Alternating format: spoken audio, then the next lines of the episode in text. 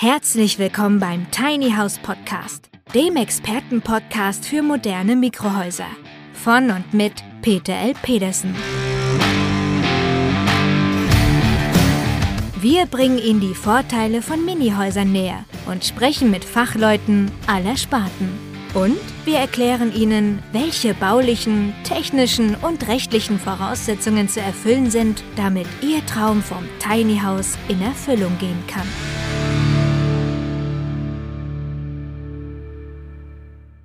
Eine der wichtigsten Personen während Ihres Hausbaus ist neben dem Bauleiter der Bausachverständige. Sie sollten sich unbedingt einen Bausachverständigen suchen, der Sie auf der Baustelle später unterstützt. Das bringt mehrere Vorteile mit sich. Zuerst müssen Sie aber mal schauen, worauf ist der Bausachverständige ausgelegt. Da gibt es nämlich verschiedene. Sie sollten sich zum Beispiel, wenn Sie ein Fertighaus bauen, einen Sachverständigen holen, der im Holzbau und im Fertighausbau unterwegs ist. Bauen Sie ein Massivhaus, sollten Sie sich lieber einen Bausachverständigen holen, der auf Massivhäuser und Steinhäuser spezialisiert ist. Da geht es nämlich einfach darum, dass man sich in den Themen besser auskennt, die man da bearbeiten muss.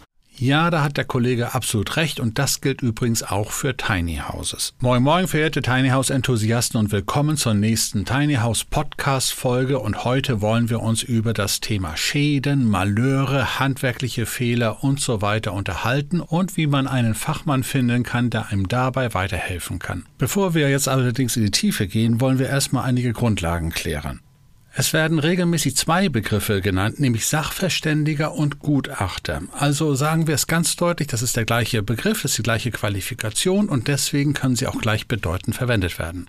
Ein Sachverständiger wird grundsätzlich öffentlich bestellt und unterliegt auch dem Landesrecht. Das heißt auch gleichzeitig, dass die Gutachten eines Sachverständigen auch gerichtsverwertbar sind und das ist ganz entscheidend. Nun gibt es ja für alle möglichen Bereiche Gutachter und Sachverständige, für Familiengerichte, Sozialgerichte, Verwaltungsgerichte und natürlich auch für den Immobilienbereich und auch zum Beispiel für Wohnmobile. Die Schwierigkeit beginnt tatsächlich erst bei regulären Wohngebäuden, die in Mikroformat existieren und fertig angeliefert werden und dann vielleicht sogar noch mobil sind. Da kommt ein großes Problem auf. Allein schon beim Begriff Fertighaus beginnt ja schon das erste Durcheinander. Ein normales, herkömmliches Fertighaus ist ja gar kein Fertighaus. Es wird durch Fertigteile vor Ort erst gebaut. Demgegenüber werden Tiny Houses, also ortsveränderliche Mikrohäuser, zentral in anderen Fabriken produziert und dann wirklich fix und fertig erst an den Bauplatz angeliefert. Und eigentlich müssten die Begriffe geändert werden. Ein richtiges Fertighaus ist ein Tiny House. Die bisherigen Fertighäuser sind eigentlich nur Fertigteil später Zusammenbauhäuser, mehr nicht. Damit beginnt aber schon die Schwierigkeit für einen klassischen Sachverständigen, dass er nicht auf dem Bauplatz, sondern wirklich in der Produktionshalle eigentlich schon anfangen müsste. Die meisten Tiny House Käufer sind allerdings auch nicht auf dem Trip und sagen, jetzt muss ich aber während der Produktion auch einen Sachverständigen hinzuziehen. So weit sind wir in Deutschland noch nicht. Das wäre auch fatal, wenn man das auf die Mobilität überträgt und sagt, bei jedem Auto müsste ein Sachverständiger in der Produktion dabei sein. Auch das ist natürlich noch ein bisschen weltfremd. Ungeachtet dessen kann natürlich in der Produktion schon vieles schiefgehen und darauf gehen wir heute etwas näher ein. Nun habe ich ja schon Kontakt zu einigen hervorragenden Sachverständigen. Da haben wir auf der einen Seite Immobiliensachverständige, die aber von Karosseriebau keine Ahnung haben.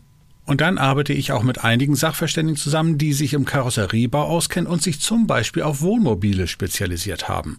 Beide Richtungen haben aber den Nachteil, dass sie von der anderen Seite nicht sehr viel wissen und deswegen ist es für uns erforderlich gewesen, diese Fachleute erweitert auszubilden und zu qualifizieren, um Tiny Houses in der heutigen Konstruktion wirklich analysieren und bewerten zu können. Und nun lass uns einfach ein paar Beispiele besprechen, in denen tatsächlich es sinnvoll ist, einen Sachverständigen zu engagieren. Der klassische Fall, der regelmäßig aufkommt, ist, ich habe ein Tiny House gekauft, habe es aufstellen lassen, ich bin eingezogen und während ich in dem Tiny House wohne, entstehen Schäden oder es kommen Schäden auf. Dann wird in der Regel mit dem Hersteller Kontakt aufgenommen, es wird der Schaden gemeldet und es wird besprochen, dass es dann auch wieder reguliert wird. Wenn das klappt, ist alles in Ordnung, nur wenn nicht, dann gibt es durchaus regelmäßig Streit. In so einem Fall macht es in jedem Falle Sinn, einen spezialisierten Sachverständigen für Tiny Houses zu beauftragen, sich den Schaden anzusehen und ein Gutachten zu erstellen. Und was man da erleben kann, geht teilweise wirklich auf keine Kuhhaut mehr. Ein kleiner Fehler war zum Beispiel, dass die Infrarot-Fußbodenheizung im Badezimmer nicht richtig funktionierte. Die Besitzerin beklagte nämlich, dass sie nirgendwo funktionierte, außer direkt unter dem Waschbecken, wo sie nicht benötigt wird. Und dann war auch noch der Thermostat so dicht an der Dusche montiert, dass er regelmäßig pitschnass wurde. Was der eine oder andere vielleicht jetzt als kleines Ärgernis ansieht, ist ein großer Schaden gewesen. Es musste der gesamte Fußboden im Badezimmer herausgerissen werden und komplett eine neue Infrarotheizung installiert werden. Die Kosten beliefen sich auf 2500 Euro und der Hersteller war natürlich nicht bereit, das zu bezahlen. Er hat es ja auch nicht gemacht, es musste ein externer Betrieb engagiert werden und schon ging es vor Gericht. Er hat natürlich auch verloren. In einem anderen Fall beklagte der Tiny House Besitzer, dass das Regenwasser regelmäßig an der Holzfassade herunterlief. Schon nach einem halben Jahr sah die Fassade so gammelig aus, dass der Besitzer langsam nervös wurde. Das Tiny House wurde als reguläres Wohngebäude genutzt und war offiziell auch baugenehmigt. Der Sachverständige stellte erst einmal ganz simpel fest, es gibt keine Regenrinne. Aber zu einem Wohngebäude gehört grundsätzlich eine Regenrinne, weil auch die Verrieselung dann auf dem Grundstück geregelt sein muss. Dann schaute er sich die Kaufverträge an und stellte fest, dass der Hersteller ein Tischler war.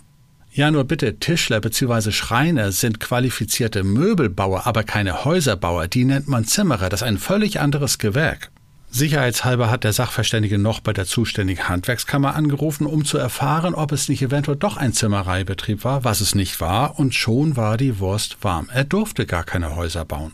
In einem anderen Fall hat ein Kunde ein straßenzugelassenes Tiny House erworben, das auch wirklich für die Straße zugelassen war und er es auch regelmäßig auf der Straße bewegt hat. Doch nach einigen längeren Fahrten musste er feststellen, dass der Trailer hinten, der Kragarm hinter den Achsen langsam begann sich durchzubiegen. Der Sachverständige forderte bei dem Trailerhersteller die Statik für diesen Anhänger an und musste feststellen, dass er dafür gar keine hatte. Der Tiny House Hersteller hat einfach darauf vertraut, dass dieser Trailer schon hält und hat darauf dann seinen Holzrahmen gebaut. Der hat allerdings so viel Gewicht auf den Kragarm gebracht, dass es bis zu 900 Prozent überlastet wurde und dann bog sich der Trailer langsam aber sicher durch. Klar dürfte sein, das war ein konstruktiver Mangel, es hat einen Totalschaden gegeben. Ein Schadensfall, der regelmäßig aufkommt, ist das Problem Schimmel. Ich hatte dazu ja schon eine ganze Podcast-Folge veröffentlicht und es ist wirklich ein absolutes Übel, was regelmäßig als Problem aufkommt. Das Schlimme ist nur, wenn der Sachverständige beauftragt ist, ist das Kind bereits in den Brunnen gefallen und das Haus ist bereits kontaminiert.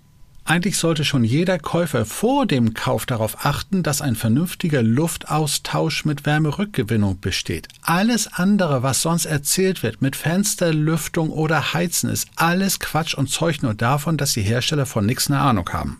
Das Problem bei einem realen Schimmelbefall ist nämlich nicht nur, dass jetzt der Schimmel beseitigt werden muss und das Haus erstmal davon befreit werden muss. Nein, es müssen auch technische Maßnahmen ergriffen werden, damit das nicht noch einmal vorkommt.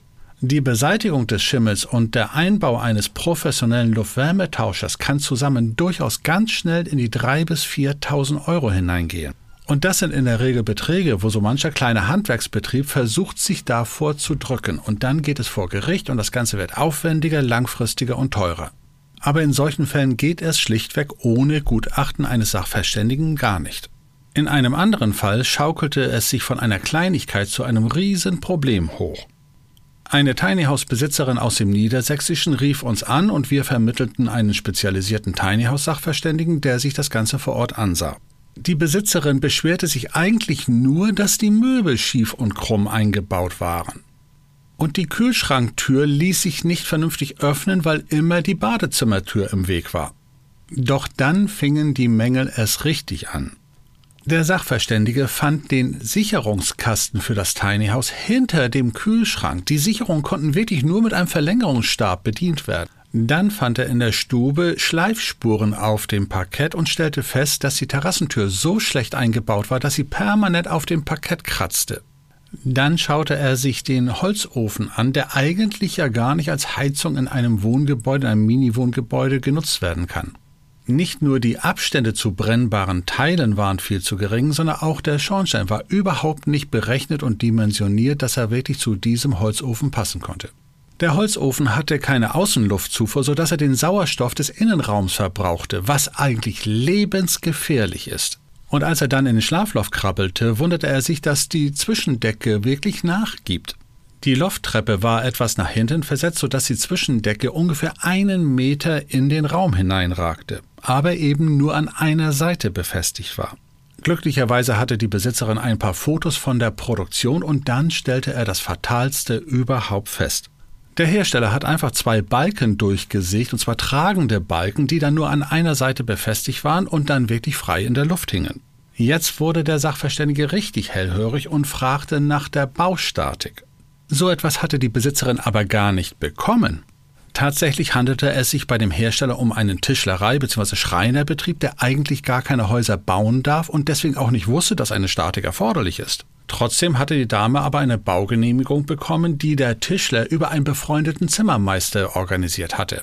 Und der hat ohne Prüfung der Unterlagen einfach mal einen Bauantrag gestellt. Das Ende vom Lied war, dass der Gutachter sofort das gesamte Tiny House stillgelegt hat und wegen Einsturzgefahr auch wirklich sofort abgeschlossen hat. Und aus dem ursächlichen Schaden, nämlich diese etwas schräg eingebauten Möbel, die vielleicht mit einem Tausender hätten repariert werden können, wurde auf einmal ein Schaden von 120.000 Euro begutachtet. Richtig ärgerlich war natürlich, dass die Dame schon in dem Haus wohnte und jetzt nicht wusste, wo sie unterkommen sollte. Doch was hätte sie besser machen können? Wir wollen einmal feststellen, wir haben momentan in Deutschland ca. 100 Betriebe, die angeblich Tiny Houses bauen können. Obendrein haben wir ca. nochmal 300, 400 Osteuropäische aus Polen, Rumänien und Bulgarien, die sofort sagen, billig, billig, billig, alles toll. Das Risiko, dass man an den Falschen gerät und möglicherweise ein Haus bekommt, das überhaupt nicht bewohnbar ist, überhaupt nicht legal baugenehmigungsfähig ist, ist also riesengroß. Nun ist es vielleicht etwas übertrieben, dass ich bei einem anerkannten und renommierten Hersteller schon den Sachverständigen bei der ersten Abnahme mit dann zuhole. Aber wenn es sich um einen nicht so bekannten Hersteller handelt, über den es keine positiven Referenzen gibt, dann macht es schon Sinn, eventuell den Sachverständigen sehr, sehr früh mit einzubinden. In aller Regel genügt es eigentlich schon, wenn ihr beim Kauf und bei der Abnahme des Tiny Houses die Checklisten, die ich schon in einer anderen Folge empfohlen habe, nutzt und einzeln die Punkte abhakt, ob sie da sind oder nicht. Ich habe euch noch einmal die Checklisten für den Tiny House Kauf und eine weitere für den Bungalow und Mobilheimkauf in die Shownotes hinterlegt. Wenn aber bei dem Abhaken dieser Checkliste schon Ungereimtheiten auftreten, dann solltet ihr in jedem Falle einen Sachverständigen mit einbeziehen. Doch nicht nur beim Kauf eines neuen Tiny Houses solltet ihr überlegen, ob ihr einen Sachverständigen einbezieht, sondern insbesondere, wenn ihr auf die Idee kommt, ein gebrauchtes Haus zu kaufen. So mancher hofft nämlich, dass er bei eBay Kleinanzeigen mal ein Schnäppchen abgreifen kann. Und was da unter dem Begriff Tiny House angeboten wird, geht wirklich nicht mehr auf eine Kuhhaut. Da wird alles angeboten, was nur Räder hat. Das ist sofort dann ein Tiny House. Und eigentlich könnt ihr bei einigen Annoncen schon herauslesen, was da wirklich hintersteckt. In letzter Zeit häufen sich nämlich die Angebote von gebrauchten angeblichen Tiny Houses, die Umstände halber verkauft werden. Leider haben sich die Ziele verändert und sie wollen jetzt doch woanders hinziehen. Und da wird natürlich das Tiny House, das mobile Tiny House nicht mehr benötigt. Oder manchmal liest man auch neuwertiges Tiny House nur vier Monate alt. Oder ein fast fertiges Tiny House, an dem man ein Jahr gearbeitet hat und leider keine Zeit mehr hat, es fertigzustellen. Wenn ihr solche Sprüche in Annoncen lest, dann sollten bei euch schon alle Alarmglocken angehen. In aller Regel ist nämlich jetzt Folgendes passiert. Die haben bereits beim Bau festgestellt, dass es viel zu schwer wird und niemals eine Straßenzulassung kriegen wird. Oder die haben das bereits schwarz aufgestellt und haben bereits eine Räumungsverfügung bekommen. Eine Baugenehmigung konnten sie nicht kriegen, weil sie gar keine Papiere hatten, das gar nicht baugenehmigungsfähig ist. Erstaunlicherweise ist so mancher viel, viel sorgloser bei einem Tiny House, was er normalerweise bei einem Kauf eines Gebrauchtwagens niemals machen würde. Der Gebrauchtwagen würde erstmal bei der Dekra auf die Bühne gehoben werden und dann würde es genau untersucht werden und erst dann würde es gekauft werden. Und genau das sollte man auch mit gebrauchten Tiny Houses machen, bevor man einen Vertrag unterschreibt. So ein Sachverständiger kann also in vielen Fällen sehr hilfreich sein. Wo der Sachverständige nicht helfen kann, ist zum Beispiel die Situation, wenn der Kunde glaubt, beim Bau des Hauses mithelfen zu können. Natürlich liegt der Grund darin, dass man hofft, dass man etwas sparen kann, wenn man selber etwas baut. Wenn sich dann allerdings im Nachhinein Schäden oder Mängel ergeben, wird die Situation sehr, sehr schwierig. Der Hersteller kann sich nämlich generell darauf zurückziehen, dass es nicht sein Fehler war, sondern der Kunde selbst hat den Schaden produziert. Diese süße Hilfe beim Bau ist also eine brandgefährliche Geschichte, die man unbedingt lassen sollte. Aber zumindest in fast allen anderen Fällen kann der Sachverständige wirklich helfen. So, nun stellt sich natürlich die Frage, was kostet so ein Gutachter, wenn ich den beauftrage? Die meisten Gutachter rechnen nach Stundenaufwand ab. Und dann gibt es eigentlich drei Punkte, die dann entscheidend sind. Die Anfahrt- und Abfahrtzeit, der Ortstermin, wie lange dieser dauert und wie lange die Ausarbeitung des Gutachtens selbst erfordert. Ein Ortstermin dauert in aller Regel ein, zwei, drei Stunden je nach Umfang. Für die Ausarbeitung muss man schon so sechs, acht, zehn Stunden, also im Durchschnitt acht Stunden kalkulieren. Wenn der Gutachter jetzt noch drei Stunden anfahren muss und drei Stunden Rückfahrt einplanen muss, dann kommt man durchaus so auf einen Betrag von 1500 bis 2000 Euro. Das kann natürlich nur ein grober Anhalt sein und es kommt immer auf die besondere Situation drauf an. Deswegen lasst euch bitte grundsätzlich ein Angebot im Voraus erstellen, das machen die Gutachter selbstverständlich. Aber bedenkt auch bitte das Verhältnis zu dem Kaufpreis eines Hauses. 2000 Euro für ein Gutachten für ein Tiny House, das 100, 120, 150.000 Euro möglicherweise gekostet hat, ist durchaus ein vernünftiges Verhältnis. Und insbesondere bei gebrauchten Tiny Houses, die vielleicht für 40, 50.000 Euro verkauft werden sollen, können wir hier mit dem Risiko eines Totalschadens rechnen, wenn das nicht vernünftig gebaut worden ist und alle Papiere für die Baugenehmigung nicht vorhanden sind. Aber gerade bei gebrauchten Tiny Houses könnt ihr nämlich folgende Maßnahme auch ergreifen. Stellt doch einfach die Bedingung, dass ihr das Tiny House nur dann kaufen werdet, wenn ihr ein Gutachten eines Tiny House Sachverständigen vorgelegt bekommt. Und das möge doch bitte der Verkäufer beauftragen und auch bezahlen. Wenn alles in Ordnung ist und das Haus wirklich tipptopp ist, dann seid ihr gerne bereit, nicht nur das Tiny House, sondern im Nachhinein auch das Gutachten zu bezahlen. Das sind dann auch die spannenden Situationen, wo es dann schon interessant wird, wenn sich der Verkäufer vor einem Gutachten sträubt. Aber dann habt ihr sicherlich noch ganz andere Verhandlungsmöglichkeiten oder ihr lasst es lieber gleich sein.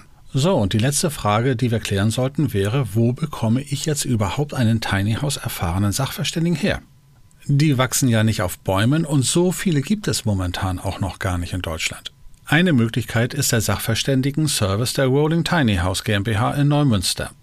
Eine zweite Möglichkeit ist der Bundesverband Mikrohaus in Berlin, der auch jetzt gerade dabei ist, einen Sachverständigen-Service anzubieten.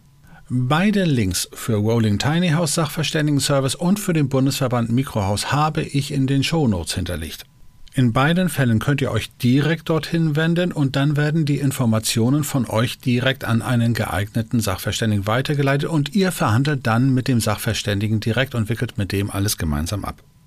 Und damit dürften wir erst einmal die wichtigsten Punkte zum Thema Sachverständigen-Service besprochen haben. Und ich darf am Ende noch einen ganz wichtigen Hinweis bringen, den ich übrigens jedes Mal erwähne. Wenn ihr mehr von mir hören wollt, dann klickt bitte in eurer Podcast-App auf den Knopf Folgen, damit ihr regelmäßig informiert werdet, wenn ich wieder eine neue Folge hochlade. Und in diesem Sinne kann ich euch am Ende dieser Folge nur wünschen, träumt euren Tiny House Traum. Aber bitte geht beim Kauf nicht so traumtänzerisch vor, dass ihr eventuell schon ganz, ganz naiv auf die Nase fliegt. Lernt, prüft und kontrolliert, bevor ihr etwas kauft und unterschreibt. In diesem Sinne, macht's gut und bis zum nächsten Mal. Euer Peter Petersen.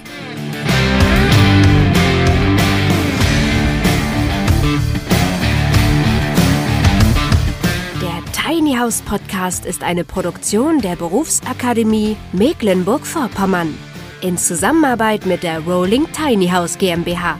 Wenn Sie mehr zu den Tiny Houses wissen möchten oder in einem Mini-Haus einmal Probe wohnen wollen, dann schauen Sie doch einfach auf www.rolling-tiny-house.de.